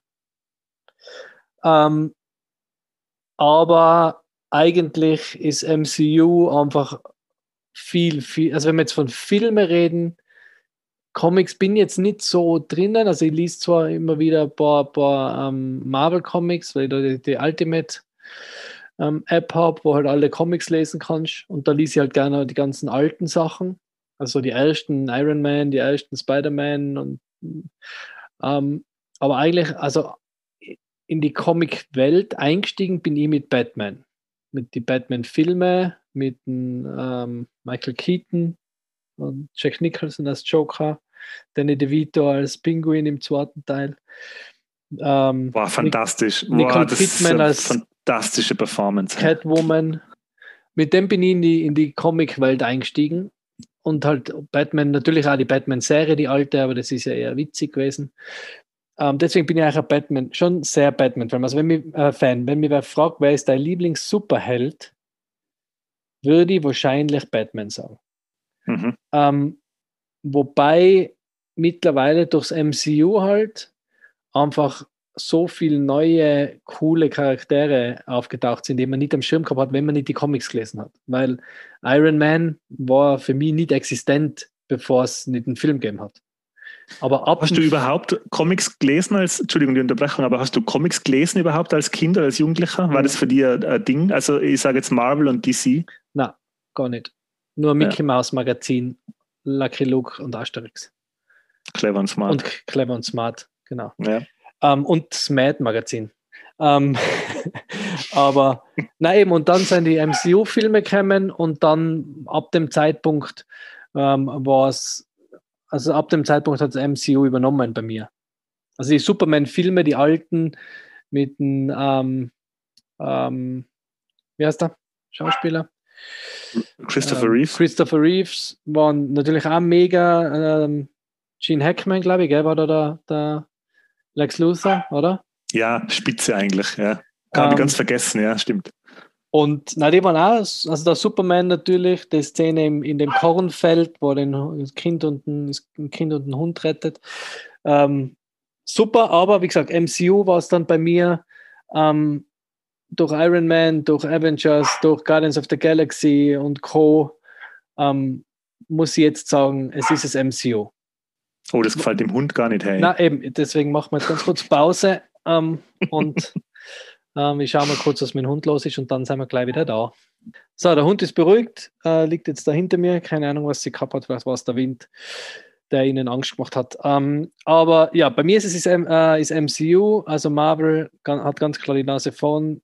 Sorry Batman, uh, sorry Wonder Woman, sorry Flash, Arrow und Co. Macht es alle gut, aber ähm, wie gesagt, das, das ähm, Marvel hat einfach mit dem Cinematic Universe so einen grandiosen Job gemacht, dass das einfach für mich das bessere Franchise ist.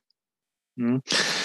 Bei mir ist es, ähm, ich, äh, wie du, habe ich als Kind auch, ähm, kann, kann, also ich habe vielleicht einmal Fantastic Four Comic, habe ich glaube ich einmal gehabt. Und das hat mir natürlich nicht so getaugt.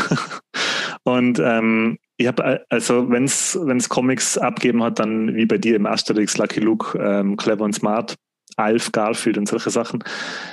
Ähm, somit ist auch bei mir äh, das die Entscheidung halt rein auf dem, auf, auf Filme und Serien. Und bei mir ist es so, dass ich habe angefangen, das Marvel Cinematic Universe schauen und war dann ziemlich schnell draußen.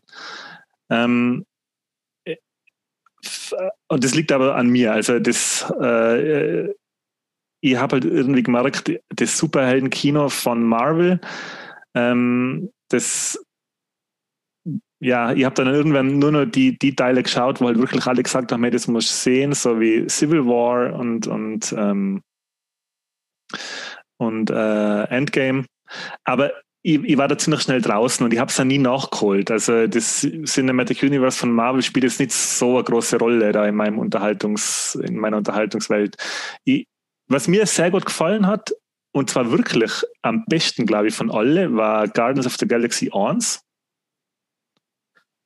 Der hat mir, der hat mir wirklich fantastisch gut gefallen und der hat das Zeug, glaube ich, wenn du den mit, mit, wenn, äh, mit deiner großen Schwester oder mit deinem großen Bruder oder mit Mama und Papa ins Kino gehst, mit acht, neun Jahren und du schaust dir Guardians 1 an, dann glaube ich schon, dass da so Kids eine Erinnerung generieren können wie mir an Star Wars. Also der Film hat ja wirklich alles. Der ist ja sehr abenteuerlich und, und sehr unterhaltsam. Der hat ein bisschen so ein, so ein Feeling, finde ich, von, von äh, Mega Soundtrack. Ja, für uns. Für, ich glaube, für Kids ja. nicht. Ja, ja für uns. Frage, ähm, und hat mir dann aber der zweite Teil überhaupt nicht gefallen. Also im zweiten Teil von Guardians hat mir die Szene mit der Verabschiedung für der, wie, wie heißt seine Vaterfigur, der, der den Pfeil hat. Ja, die Verabschiedung von dem, das war super, eine super Szene. ah, nein, nein, nein, Blödsinn, du meinst, du meinst seine Vaterfigur, du meinst nicht wirklich einen Vater. Du meinst einen, ähm, ähm, sie jetzt mir gleich, wenn du einen hast, aber nicht. Ja, ja das war gespielt von dem Bösewicht aus, aus ähm, Walking Dead, hat ja. den gespielt. Ja. ja, auf alle Fälle, das war gut gemacht, aber ansonsten hat mir der zweite gar nicht gefallen. Und ähm, ich war halt Yondu, irgendwie. Entschuldigung. Der Yondu, genau, genau, danke. Und wie, wie, wie dir ist mir so gegangen eben mit den alten Batman-Filmen, jetzt ist gleich Sprung wieder zurück in die, in die 90er. Äh, die alten Batman-Filme, so, das war der erste Kontakt mit so Comic-Verfilmungen, neben Die Maske und Dick Tracy. äh, und wenn man äh, Batman Returns mit dem Michelle Pfeiffer und dem Danny DeVito heutzutage anschaut, dann der Film ist ja, ähm, den kann man ja halt, der wirkte wie ein, wie ein Theaterspiel, also der wirkte wie eine Theateraufführung. Der ist so übertrieben und so comichaft. Also das passt ja eh super, aber so werden halt heutzutage nicht mehr Filme gemacht.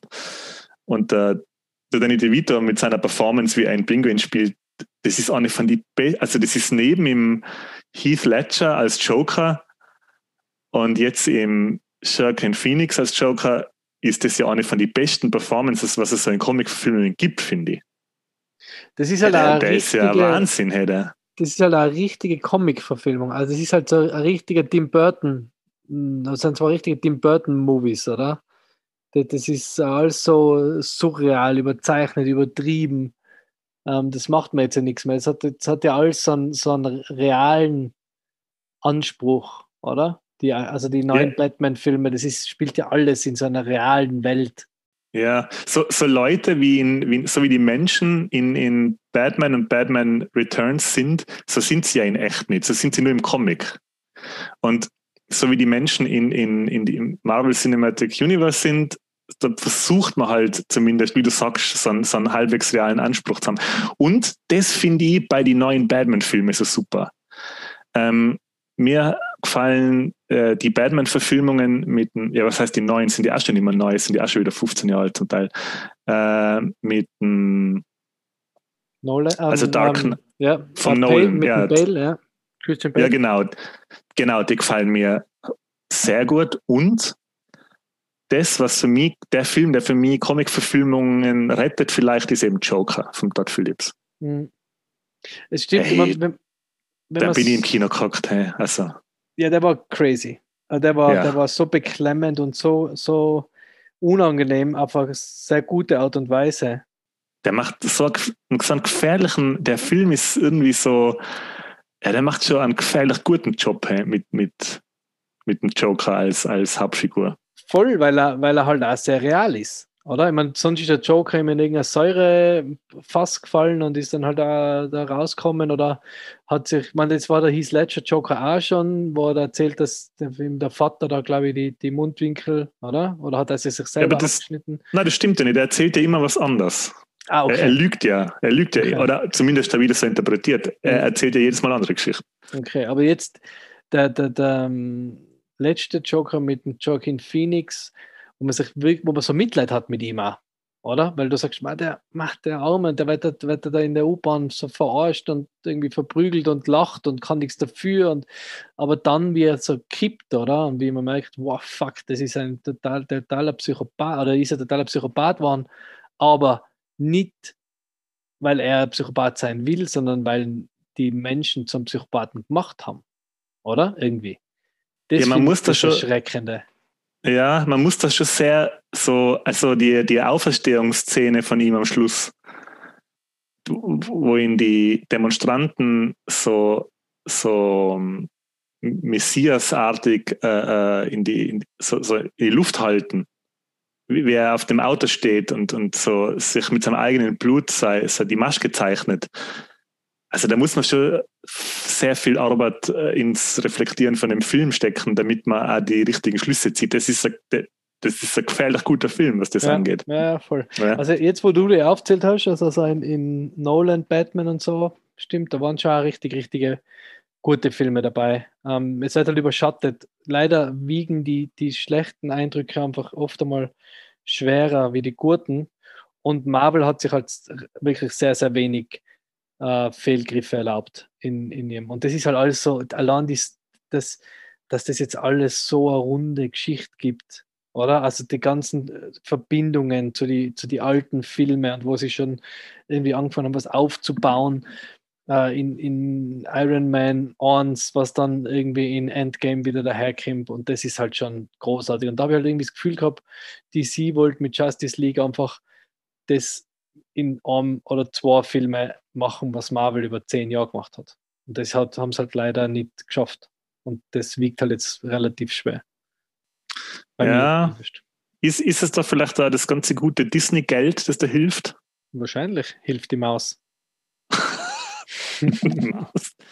die Mäuse. Die Mäuse. Also ich bin, ich bin ähm, auf der Seite von DC, aber Instagram hat sich ebenfalls für Marvel entschieden und somit gewinnt Marvel in dem Fall. Yay, wie viel steht es auch zwischen uns und Instagram? Vier eins, äh, Das weiß ich gar nicht. Das hat, oh, da hat der Archivar jetzt geschlafen. Aber das ja, kann ich dann das, nachreichen auf genau, Instagram. Das reicht schon nach, super. Gut, dann wäre das nächste. Lego gegen Playmobil. Gespielt wird am besten mit Lego. Ich bin auch für Lego. Instagram ist auch für Lego. 86 Prozent. Fast. Next. Nein. Nein. also Lego und Playmobil, ähm, das war wirklich ganz eine klare Sache. Also ich habe da wirklich sofort ähm, äh, mich für Lego entschieden. Wobei ich dazu sagen muss, dass ich gar kein, ich glaube, ich habe kein einziges Playmobil, na stimmt nicht, ich habe sogar Playmobil-Spielzeug gehabt. Aber ich habe, ich war das so klein, dass ich mich gar nicht erinnern kann, wie ich mit dem gespielt habe. Ähm, die einzige Verbindung, die ich zu Playmobil habe, oder die einzige Erinnerung, ist, dass vor ungefähr zehn Jahren, wo meine Nichten in dem Alter waren, dass sie mit Playmobil spielen und die haben dann mit meinem alten Playmobil gespielt, daheim in der alten Heimat. Und da ist meinem Schwager aus Standhöhe, also ungefähr eineinhalb Meter, ein Playmobil-Pferdchen auf einen barfußenden großen Zehennagel gefallen und hat ihn so blöd getroffen, dass er einen schwarzen Zehennagel gekriegt hat von playmobil Also man kann sich nicht nur an Legosteinen äh, an den Füßen verletzen. Ich habe mir das dann auch gedacht, ich habe mir dann gedacht, aha, da, äh, interessant, schau her, Lego wirkt von unten, Playmobil von oben auf den Fuß. Destruktiv. also kann ich mit Lego und Playmobil gemeinsam einen ganzen Fuß zerstören. Genau, Holzfuß danach. Holzfuß. Ähm, genau, dann was ja Lego auch mal war. Holzspielzeug. Aber, ein Holzfuß. ein Holzfuß.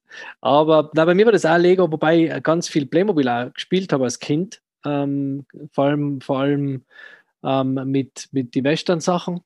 Ähm, ganz viele Western-Sachen gehabt. So und auch ein Feuerwehrauto habe ich gehabt, kann ich mich erinnern. Und so ein Safari-Auto. Aber Lego ist halt das, was mich bis jetzt noch begeistert. Also Lego habe ich halt jetzt noch mit bald 40. Apropos, ich habe Geburtstag am ähm, 19. Mai, das heißt, Lego ist uh, always welcome. Ähm, das kannst du gerne mit einem Gabelstapler riesen Geschenk abstellen bei mir genau, Wir werden das dann genau. reviewen. Ähm, Unboxing. Na, ähm, Lego, also Lego begleitet mich halt bis jetzt und deswegen ist es bei mir ganz klar Lego gewesen. Es gibt zwar von Playmobil jetzt zum Beispiel ähm, Back to the Future, Ghostbusters, gibt es alles, aber ich würde mir nie ähm, ein Playmobil-Set kaufen von, also okay, der DeLorean ist schon cool von Playmobil, muss ich zugeben. Aber ich würde mir jetzt nie ein Playmobil-Set kaufen und das dann ins Regal stellen. Ähm, Lego, Ghostbusters Station steht im Keller ähm, in der Packung. Lego Ecto 1 steht im Keller in der Packung. Ähm, da schon. Also ist schräg, aber Lego ist halt irgendwie für Erwachsene, hat halt einen anderen Reiz noch, finde ich, wie Playmobil. Aber es sind ein paar tolle Spielsachen. Wobei Lego, es gibt ja das Lego und das Playmobil-Kind, oder? Da gibt es doch sogar, gibt es nicht sogar ein Buch drüber? Aber hat das nicht, ich meine, jetzt ganz eine blöde Frage. Ist, ich meine, Playmobil sind ja eigentlich Actionfiguren, oder? Schon, ja, im weitesten Sinn. Weil, ich meine, es gibt ja die groben, weil du kannst ja bei, bei Playmobil jetzt in dem Sinn nichts bauen, oder? Na, du hast halt, du hast vorgegebene Sets, wo du, was halt bei Lego jetzt auch immer mehr geworden ist, also du hast bei Lego jetzt auch immer mehr so Playsets, wo du eine bestimmte Welt baust, also wo du eine bestimmte Welt baust und, und mit der dann spielst. Also da ist jetzt die Kreativität ist da ein bisschen ähm, weggenommen worden, wobei du ja immer noch alles bauen kannst draus. Aber bei Playmobil kannst du es halt nicht machen. Oh, jetzt fällt mir was ein. Jetzt muss ich was revidieren. Jetzt habe ich einen kompletten Blödsinn erzählt. Und zwar habe ich jetzt das Pferdchen von meinem Schwager, das ihm auf den Fuß gefallen ist, das war ein Duplo-Pferdchen. Kennst ja. du das? Ja. Das also, war kein Playmobil-Pferdchen, sondern ein Duplo-Pferdchen. Also zerstört Lego und Duplo weiterhin genau. Füße. Also Duplo ist ja eher so ähm, Lego für Kleinkinder. Das ist ja im Prinzip nach dem Lego-Prinzip, aber die Spielsteine sind in der einer Größe, dass es unmöglich verschluckt werden kann von einem, von einem Kind. Sagen nicht unmöglich. Challenge accepted. Nein, aber Duplo ist ja auch von Lego. Duplo ist ja auch von Lego. Ist, also, ah ja, sind, ist ja. die gleiche Firma? Ja. Okay. Oh, und dann habe ich natürlich gar kein Playmobil gehabt, weil mir fällt gerade ein, jetzt muss ich ja alles revidieren, weil ja alles ein Blödsinn. Äh, ich habe nur Duplo gehabt und äh, Lego. Alles revidieren, die ganzen eineinhalb Stunden. Oder nur Den ganzen Podcast wird komplett neu aufgezeichnet. Herzlich ja, willkommen. aber trotzdem, ich bin ähm, auch auf alle Lego. Fälle okay. Lego, ja. Und in das Internet? Das Internet ist eben auch Lego. Und zwar ganz ah, ja, klar. Genau. Mit, ich glaube, das war die, die ja, es gibt nur, äh, na, es gibt nur, es gibt eine äh, Umfrage, die war noch klarer, und zwar wesentlich klarer. Aber äh, mit, lass mich kurz nochmal nachschauen. Ja, gleiches Ergebnis äh, wie bei Marvel vs. DC, 86% Lego, 14% Playmobil. Okay, gut. Damit war es das für Playmobil. Ja, und mit dieser Zusammenfassung ähm, unseres Archivars, der das wieder grandios gemacht hat, nicht nur diese Datenaufbereitung, sondern die gesamte, ähm, das gesamte Gespräch war mir wieder eine große Freude, lieber Andy. Damit ähm, ja, beenden wir diese erste Episode ähm, unserer zweiteiligen ähm, größten Rivalen der Popkultur. Und ja, würde sagen, danke fürs Zuhören. Folgt uns auf Instagram, bitte. Lasst uns ein Like auf Spotify, Apple Podcasts da. Bewertet uns gerne auf Apple Podcasts ähm, und erzählt euren Freunden, Freundinnen, jedem, den Popkultur interessieren könnte und der vielleicht Spaß daran hat, uns zwei zuzuhören ähm, von unserem kleinen Podcast. Freut uns. Ähm, Gebt uns gerne Feedback und ja, das war's von mir. Enti, du noch was? Mir hat es auch wieder sehr viel Spaß gemacht. War eine sehr schöne Folge, voll mit News und aber auch Nostalgie. Und ist somit jetzt schon die zweite Reihe, die wir fortführen werden, neben die Ego-Shooter. Genau, Ready Player 3. Ready Player 3 mit Mako. Ähm, sollen wir sonst noch ein bisschen einen Ausblick geben oder soll es eine Überraschung sein? Überraschung. Überraschung, sehr gut. Nein, machen wir Überraschung, ist besser. Also, ja, du bist noch, außer der Archivar verlangt nach einem Ausblick, aber sonst na, lass dich na. überraschen. Wir haben aber schon einige Themen und haben auch schon neue Gäste organisiert, die ähm, Gast sein werden im Popkultur-Beichtstuhl. Ja, und dann freue ich mich auch aufs nächste Mal. Ich mich auch. Hoffe, dass alle viel Spaß gehabt haben. Ja, ja dann verabschiede ich mich somit. Bis bald. Brav noch das Auto anhören. Schönen Abend. Ciao. Genau. Tschüss.